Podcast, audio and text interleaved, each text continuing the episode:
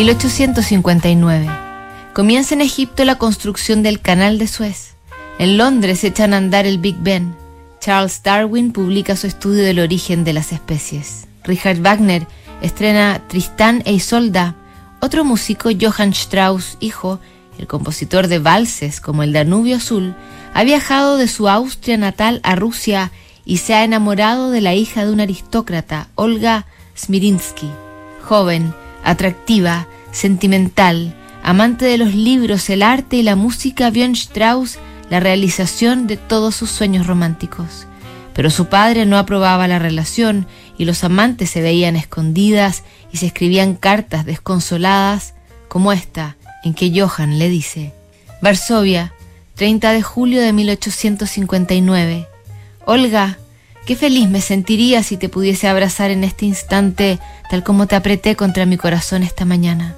Siento ahora más profundo aún mi apasionado amor hacia ti, después de haber penetrado hondamente en mi corazón los melodiosos sonidos, los gritos dolorosos de Schumann, que sufre de los mismos sentimientos y es infeliz como yo. Niña mía, ¿puedes comprender por qué soy infeliz? Porque en este instante no puedo comunicar mi dolor a nadie, porque necesito para mi consuelo de la comprensión. Solo, abandonado, me siento en mi habitación solitaria, ocupada únicamente con mis tristes pensamientos. Tenías razón, niña mía, al observar que en el concierto de hoy estuve más serio que de costumbre o más triste, como tú decías. Ya antes del concierto me asaltó sin causa aparente una suave melancolía que, agrandada hasta el máximo por la música de Schumann, amenazó con romper mi corazón. Qué infeliz me siento. ¿Por qué no puedes estar conmigo? ¿Por qué no puedo vivir como un hombre cualquiera? Me consolaré por medio de la música.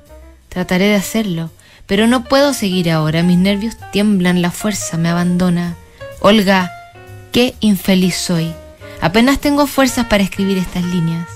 Jamás me compadecí de mí mismo. Hoy, te lo confieso, lo hice llorando. Ay, Olga, presiento que moriré pronto y solo, pero es mejor que nadie sepa lo que sufrió tu Jan.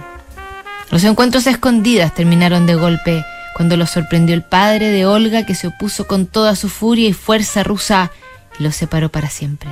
Durante algunos meses se siguieron escribiendo, pero al final la distancia fue inescapable. Olga se casó con otro y Strauss siguió componiendo, inspirado en ese amor.